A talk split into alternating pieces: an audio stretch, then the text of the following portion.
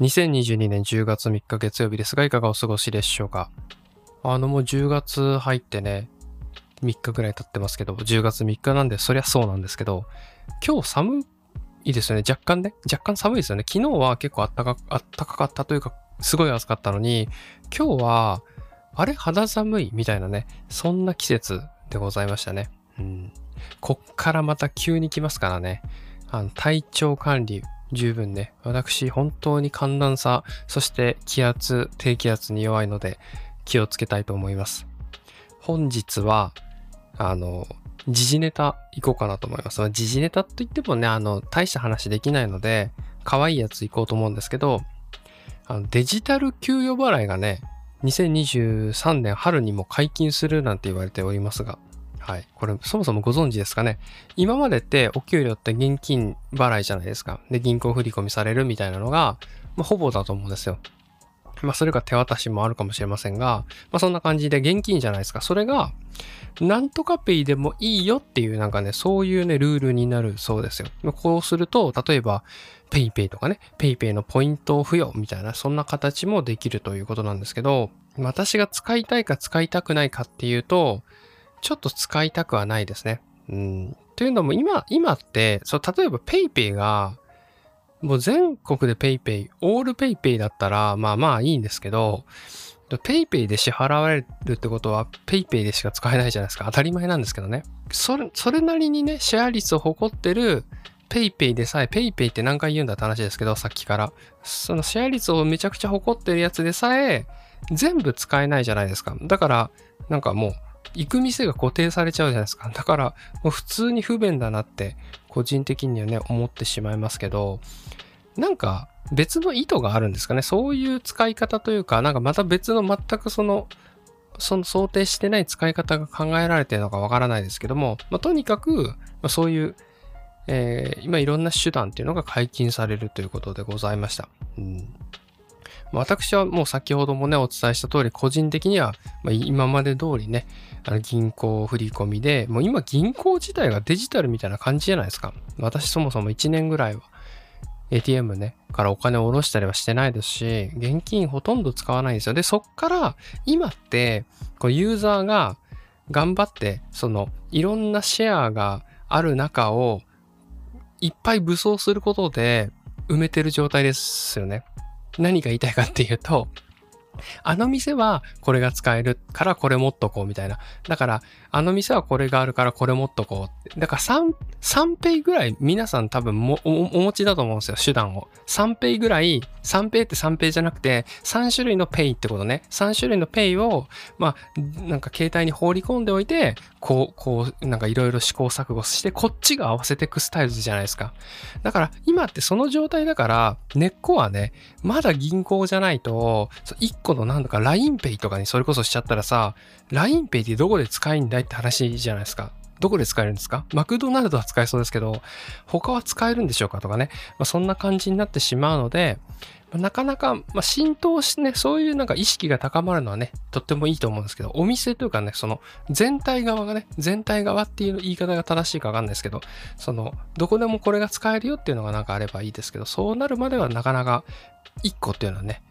難しいんじゃないかなと、個人的に思いました。ということで、今日はニュースの話でした。それでは今日はこんなにで失礼します。また明日。バイバーイ。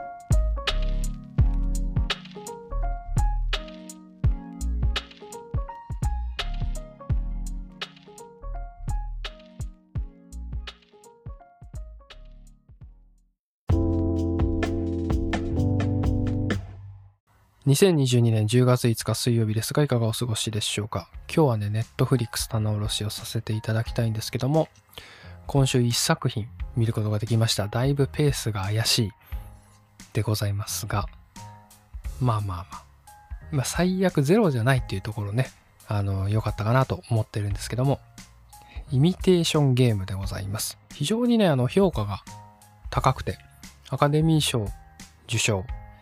文句なしの作品なんてね、まあ、称賛されているものでございますが、私見てみました。どういう話かっていうとですね、第二次世界大戦なんですね、時代は。で、イギリス、英国視点で書かれていて、相手はドイツですね。ドイツと戦っておりました。結構ね、苦戦しておりまして、何に苦戦してたかというと、暗号装置があるんですけどね、暗号通信、エニグマというね、まあ、ちょっと、まあ、そういう、あの、暗号装置がありまして、そこでね、情報がこう、送られてくるわけですから、送られてくるというか、傍受できるんですけど、これの内容がわからない。これさえわかればね、あの、いろいろ、こう、戦場を有利に進めることができるに違いない。ということでですね、イギリス政府は天才を集めるわけですね。その天才の中の一人、数学者、アラン・チューリングという方が主人公なんですけども、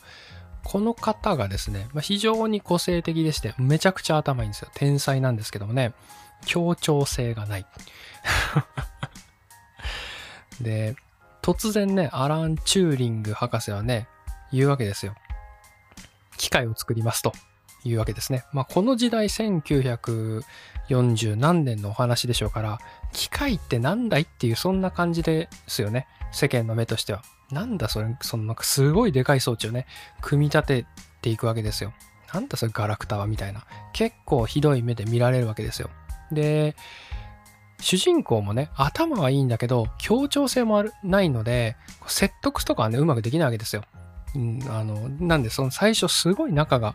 悪いんですね。他の天才系の学者さんとね、一緒にこう、解読に向けて取り組むわけですけど、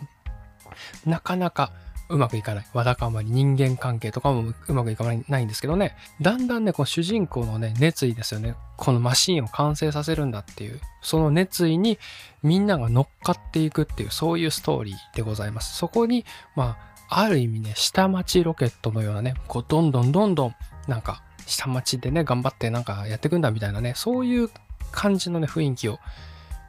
見えました。私、あの、下町ロケットはね、見たことないんですけど、まあ多分そうでしょう。そんな感じの雰囲気をね、えー、あるんですけども。その軸、そういう、なんていうんですかね、その社会派的な、そういう成功、成功までの、こう、社会派ドラマ的な要素とですね、なぜ主人公はこんなにも機械に固執しているのかっていうね、そういう側面、人間的な側面がね、描かれていくんですけど、こちらがなかなか、なかなか深いというか、まあそういう、あの最後ね、それがオチにつながるので、これはぜひ見ていってほしいんですけど、そういう内面的な部分もね、二軸で描かれていって、最後そこがね、あ、こういうことだったんだ。こういうことで、あの、この主人公はね、あの、やってきたんだなっていうのが見えるわけでございます。非常に面白かったです。おすすめでございます。それでは、今日はこんなにで失礼します。また明日。バイバーイ。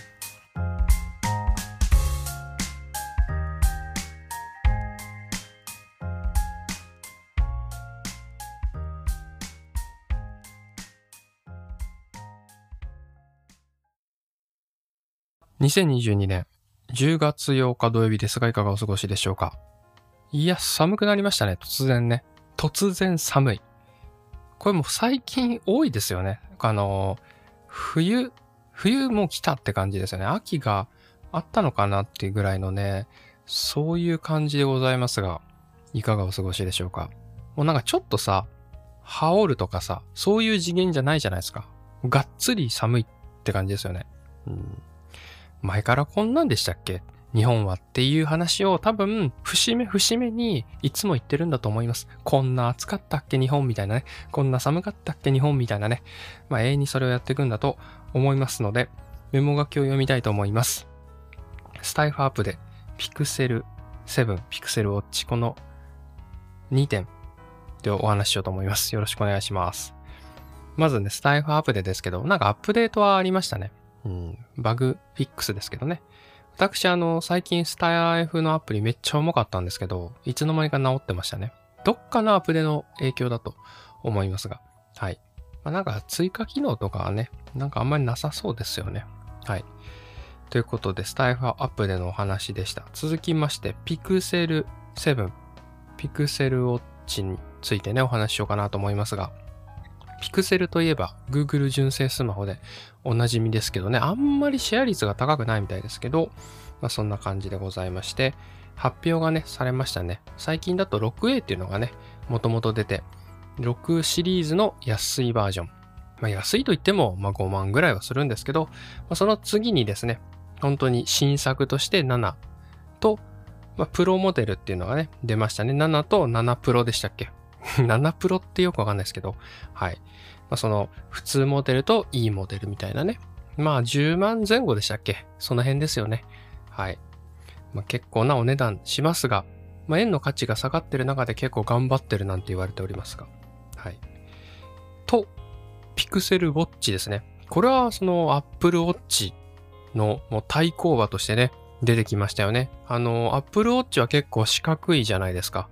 それに対してね、ピクセルウォッチはもうまん丸なま、時計っぽい感じを出していて、完全にがっつり対抗しているっていうようなイメージですね。見た目からしてもね。まあ、そういう感じでございますが、まあ、ときめかないですね。私、ガジェット結構好きなんですけど、最近のスマートフォンって、なんか全然が、全然なんか、欲しいって感じにならなくてですね、まあ、これはもう価値観がね、ちょっと私の価値観がなんか安定してきてしまったのか、ね、進化しなくなってしまったのかもしれないんですけど、まあスマホね、そう、なんか成長してるのかなみたいな、ちょっと疑惑が個人的にありまして、何にでもね、その CPU と、CPU っていうのはそのプロセッサーというか、あの、動かすね、メインの話と、あとカメラじゃないですか。それが進化してますよ、みたいな。で、カメラこんなすごいんですよ、みたいな感じで毎回話されるんですけど、うーん、みたいなね。まあなんか、そんなね、ゲームをすごいするとか、まあそういう人だったら、まあなんとなくときめくかもしれないですけど、処理スピードがね、やっぱ上がった方が、ゲームに勝てる可能性が高まるとかね、そういうのがあるから、処理スピードとか大事だと思うし、あとは、こうね、写真をすごいこう、撮ってね、何かこう活動とかされている方は、ものすごいいいのかもしれないんですけども、私ね、そういうことを全くしないので、なんかその切り口で来られてもね、もうなんかときめかなくなってしまいましたね。うん、どうしましょうね。はい。ということで私まだね、4A をね、使っていきたいと思うんですけど、スマホをね、私買い替えるね、タイミングっていうのは、最低ラインがありまして、あの、セキュリティのアップデートとかね、ま、そういったなんか最低限の OS のサポートとか、そういうのが切れたら確実に変えてるようにはするんですけど、それ以外、それを超えてなんかこれが欲しいっていうのがね、今のところちょっと見つからないのが、個人的にはちょっと残念というか、もっとこう、もっと欲しいという気持ちをどちらかというと高めたいんですよ。うん。なんですけど、何にもテンションが上がりませんということでございます。まあ、ピクセルウォッチの話なんですけどね、ピクセルウォッチもまあ、ちょっとなんかネガティブな話ばっかりで申し訳ないですけど、私あの、本当これも個人的な理由なんですけど、腕になんかつけるのがあんまり得意じゃないんですよ。あの、もう腕時計というか、時計自体があんまつけなくて、こうペタンってなってるじゃないですか。腕にこうペタンってこうくっついてるのが、もう気になって気になってしょうがないんですよ。で、あの、つけてみたこともあるんですよ。おしゃれだなとか思ってたりはするので、なんか腕につけときたいなとかいう気持ちはあるので、つけてたりするんですけど、なんかね、どんな素材でもね、革とかでも気になるし、あとはまあ G-SHOCK みたいな、まあサウナ行くときは私 G-SHOCK とかつけますけど、普通の時にね、そう、ああいうなんかこうシリコン的ななんかゴム的なやつとかつけてると、なんかね、なんか、なんかちょっと、ちょっとぴょこって開けたりして、ずらしたりしてね、こう気になるんですよ。だからちょっと位置ずらしたりして、ずっと同じところにいるとなんか、なんかね、もぞもぞしてくるっていうね、そんな感じでございまして、常時つけるのがね、あんまり得意ではないということで、このウォッチをね、ウォッチに対しても全然テンションが上がらない感じでございました。ということで、あの、興味のある方はね、ぜひ ぜひね、ご検討していただければいいかなと思います。それではまた明日。バイバーイ。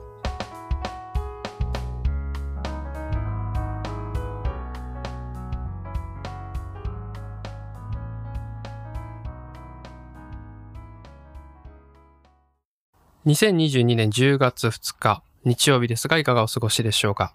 今週も1週間ね、よろしくお願いします。今日はね、だらだら話そうかなと思うんですけど、おとといね、あの、私 YouTube だらーっと見てたら、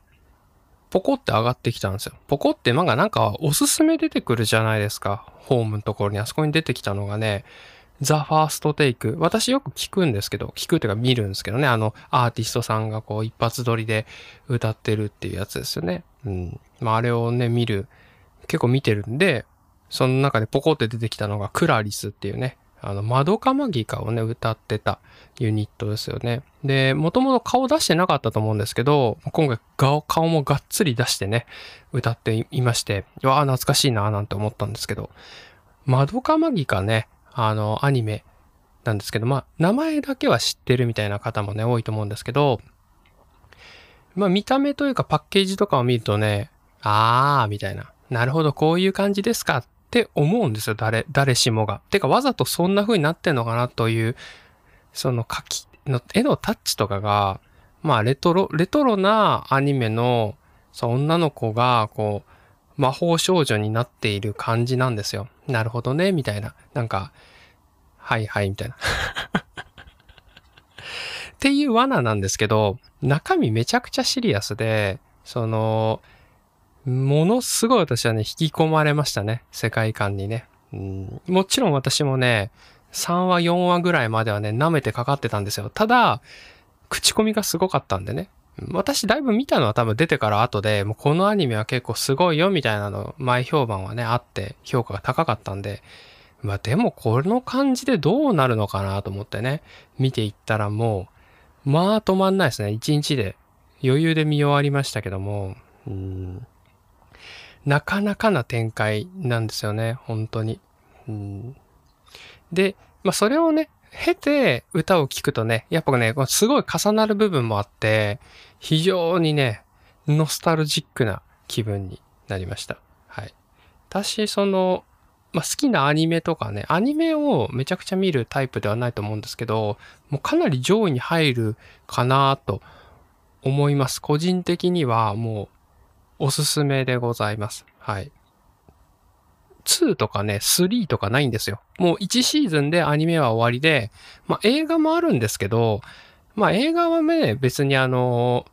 映画も3個、3、3作品出てるんですけど、1作品目と2作品目は、まあアニメと同じ流れなんで、まあどっちでもよくって、で、まあ3作品目が新作ではあるんですけどね、まあこれはまあ結構賛否ある感じで終わっちゃってるんですけど、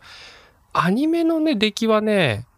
むちゃくちゃいいんじゃないかなと、ちょっと上から目線ですけども、思いますので、ただ、いや、俺はこういうの見ねえからっていう感じになります。あの、結構な人が。いや、私は、うん、ちょっとこういうのは、まあ、なんか、あの、すごい古い言い方かもしれないですけど、秋葉系の、秋葉系のはちょっと見ないわ、みたいな。本当そんな感じになってるんで、あの、っていう方にこそね、見ていただければいいのかなと思います。はい。ホムラちゃんがもうめちゃくちゃいいんですよ。はい。ということで、今日はこの辺で失礼します。それではまた明日。バイバーイ。